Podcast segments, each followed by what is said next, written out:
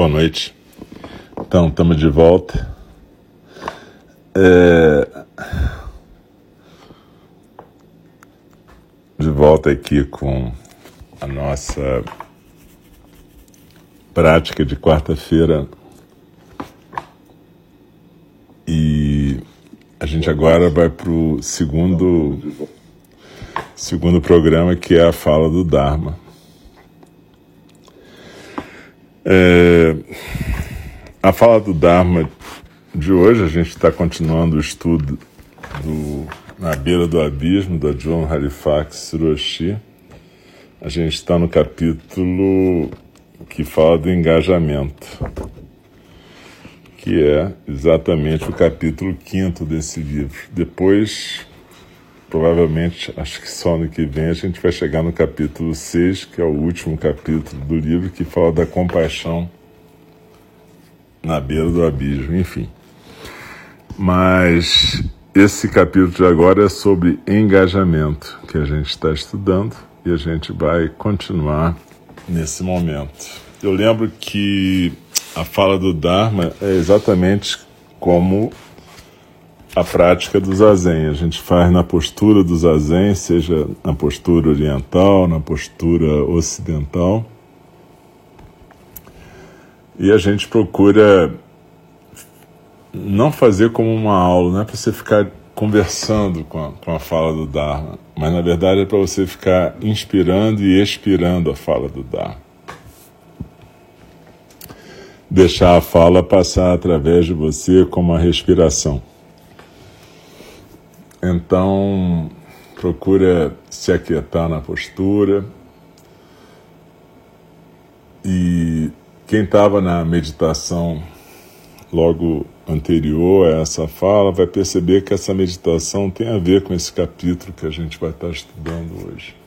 Então, o ideal, se você não estava praticando com a gente na meditação, que você em algum momento possa escutar essa meditação, praticar essa meditação e, junto com ela, esse capítulo do Sutra. Normalmente, a gente, quando faz a fala do Dharma, a gente recita juntos um verso, que é o verso que a gente chama verso da abertura do Dharma, onde a gente fala da nossa intenção de estarmos presentes nessa fala. Tanto quem fala como quem está escutando. E no final, aí a gente volta para a postura, porque quando a gente recita esse verso, a gente recita com as mãos postas na frente do rosto, se você quiser fazer o ritual recita três vezes e depois volta para a postura do zazen. E no final a gente recita os quatro votos dos bodhisattvas também em conjunto e no final eu recito um versinho de Dogen Zenji, o fundador da nossa tradição no Japão do século XIII.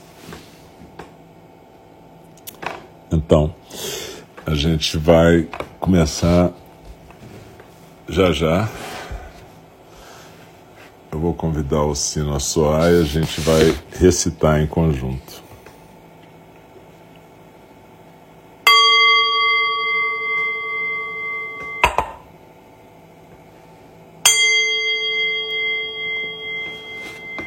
O Dharma, incomparavelmente profundo e precioso, é raramente encontrado, mesmo em milhões e milhões de eras. A nós é dado vê-lo, ouvi-lo recebê-lo e guardá-lo.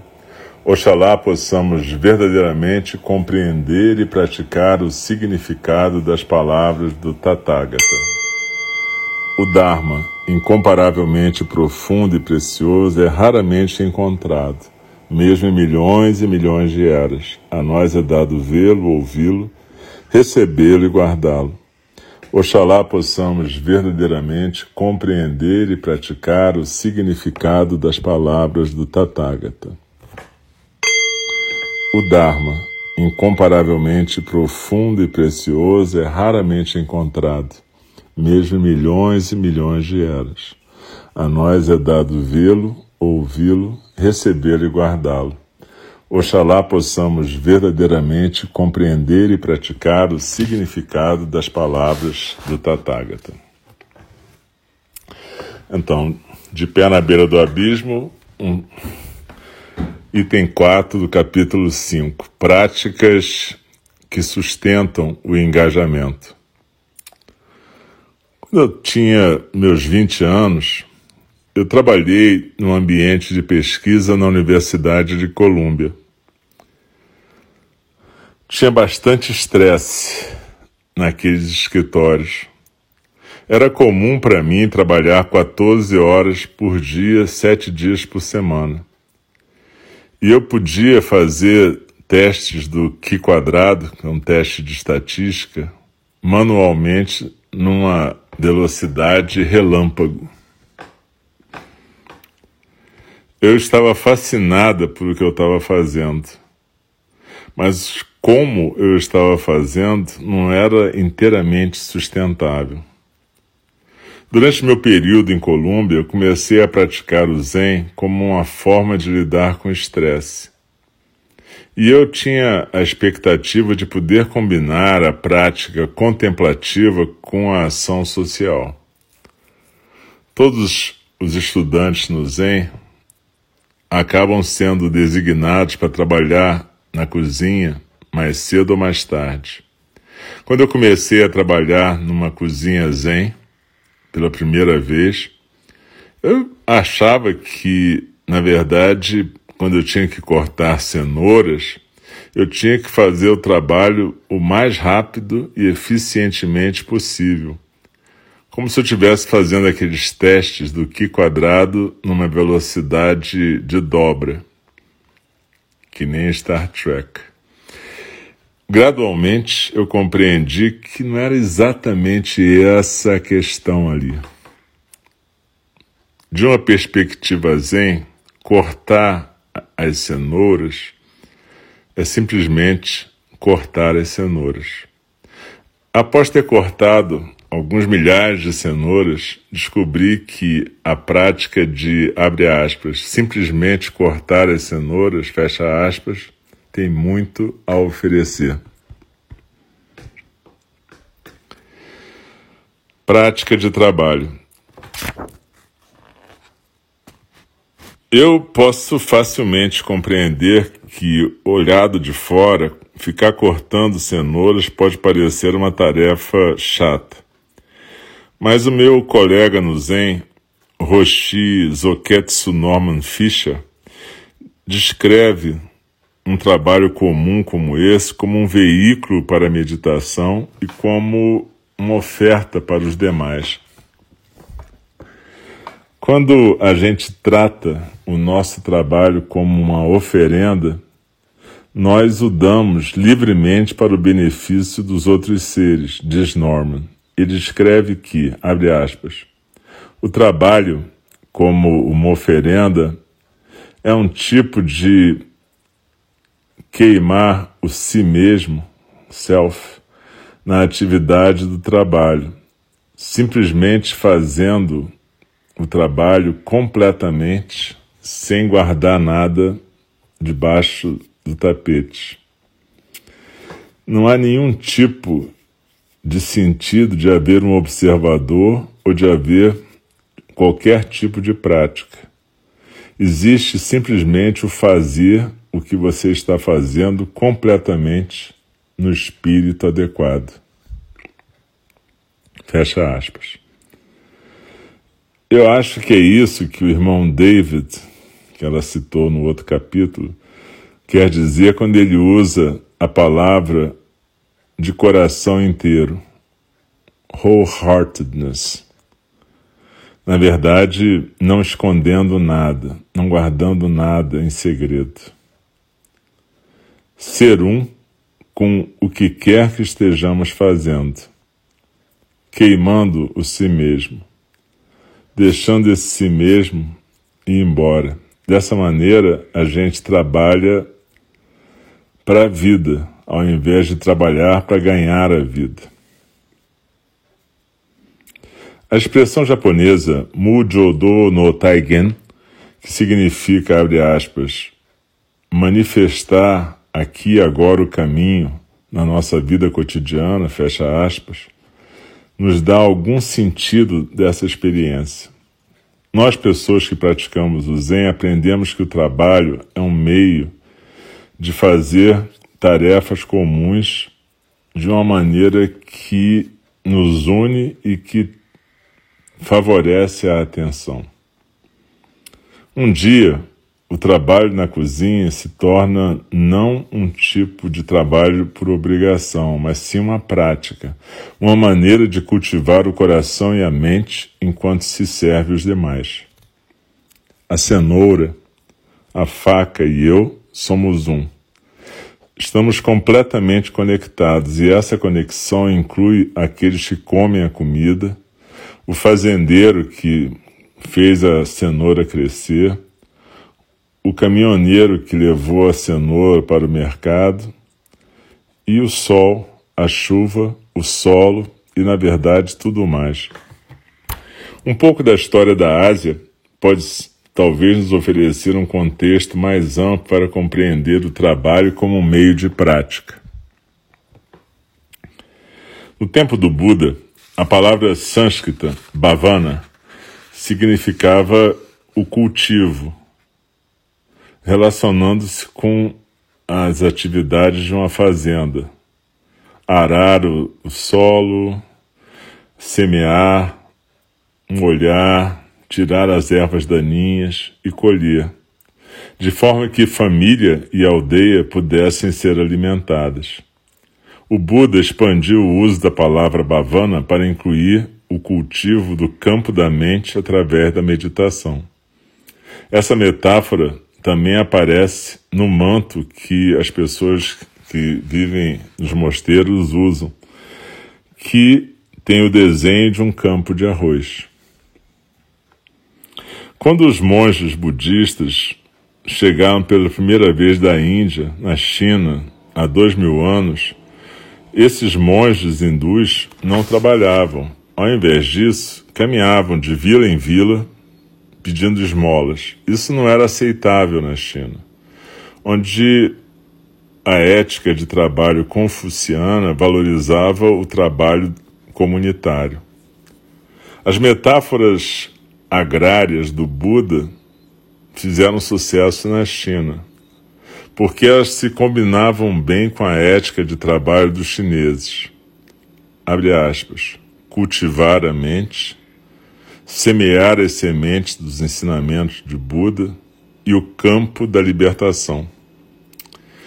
A prática contemplativa budista se combinou com a ética de trabalho chinesa naquilo que a gente conhece agora como prática de trabalho, samu, em japonês, ou o uso do trabalho como um meio para cultivar sabedoria e compaixão. As pessoas monásticas nos mosteiros chineses maiores trabalhavam como fazendeiros para poder alimentar a si mesmos. Chamavam sua atividade diária de meditação da fazenda. Esse trabalho de fazenda era virtuoso, lento, trabalho bem feito exatamente como o trabalho lento, virtuoso e bom de cultivar a mente. E nossas vidas hoje em dia? Eu gosto daquilo que o professor budista Clark Strand fala sobre, abre aspas, meditar dentro da vida que você tem, fecha aspas. Ele não separa a meditação como algo diferente da nossa vida e do nosso meio de vida. Abre aspas. Onde você medita tem tudo a ver com quão útil a sua meditação será.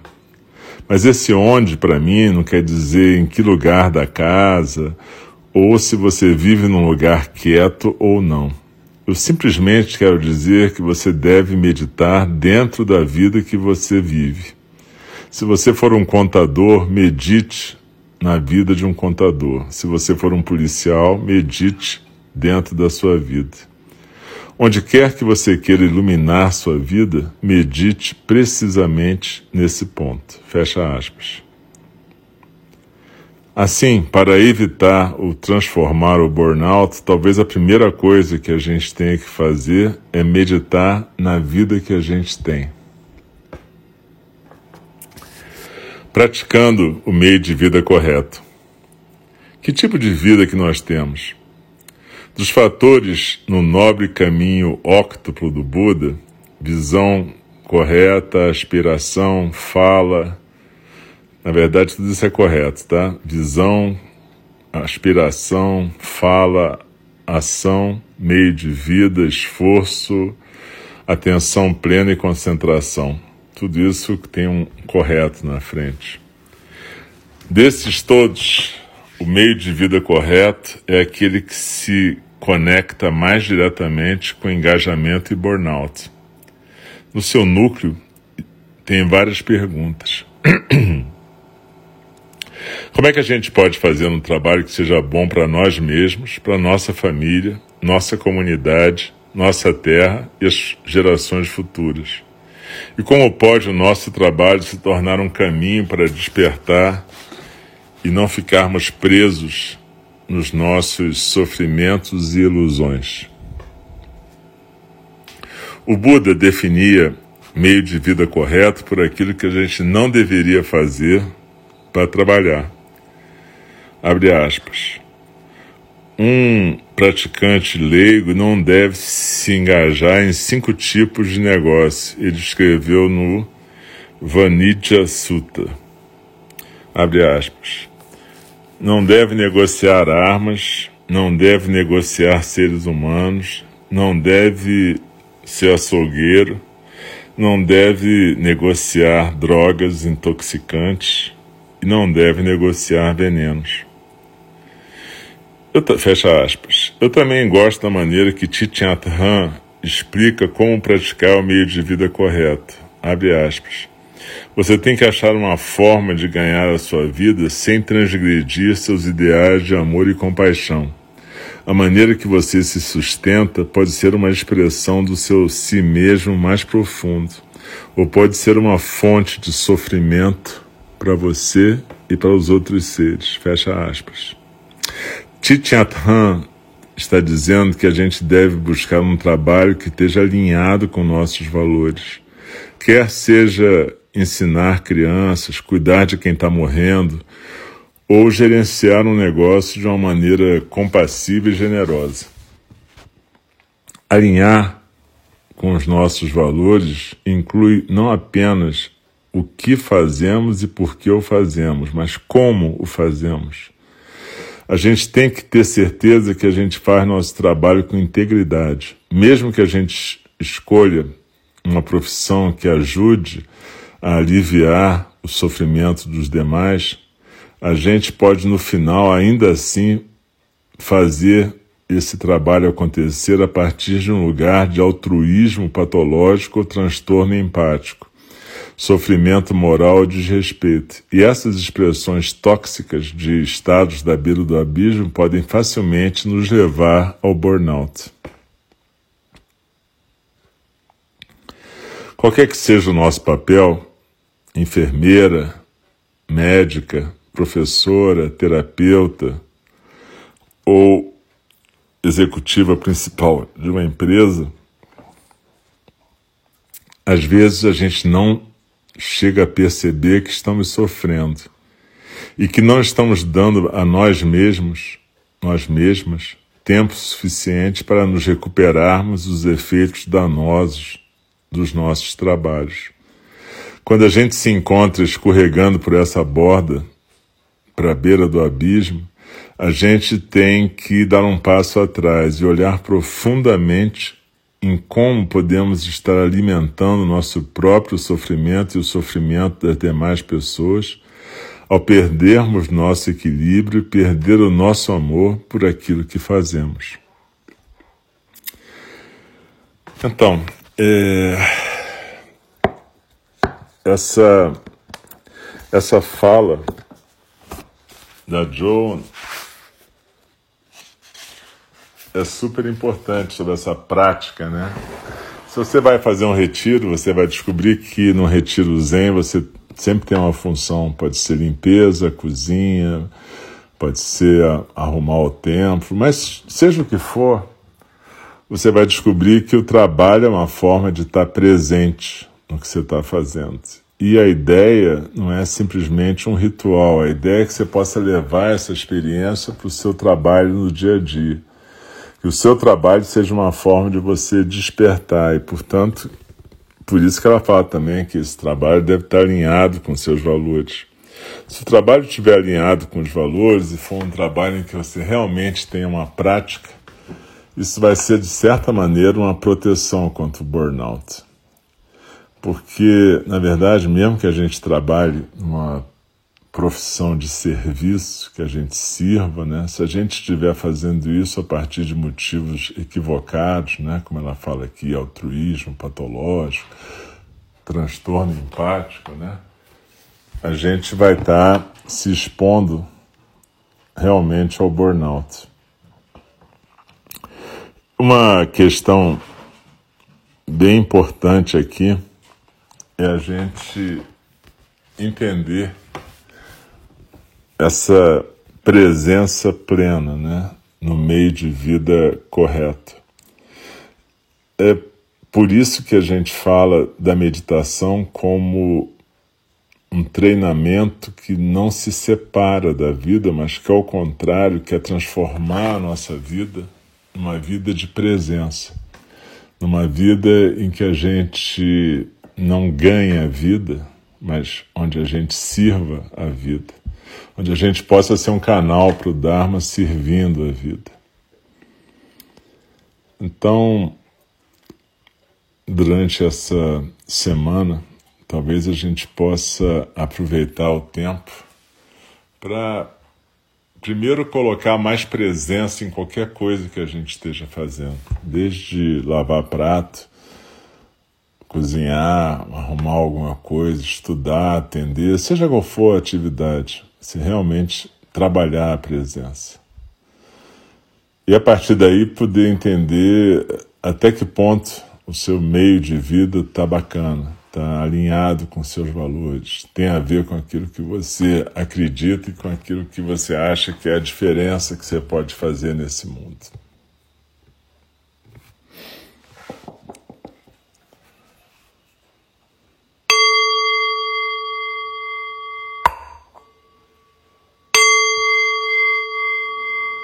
As criações são inumeráveis, faço voto de libertá-las. As ilusões são inexauríveis, faço voto de transformá-las.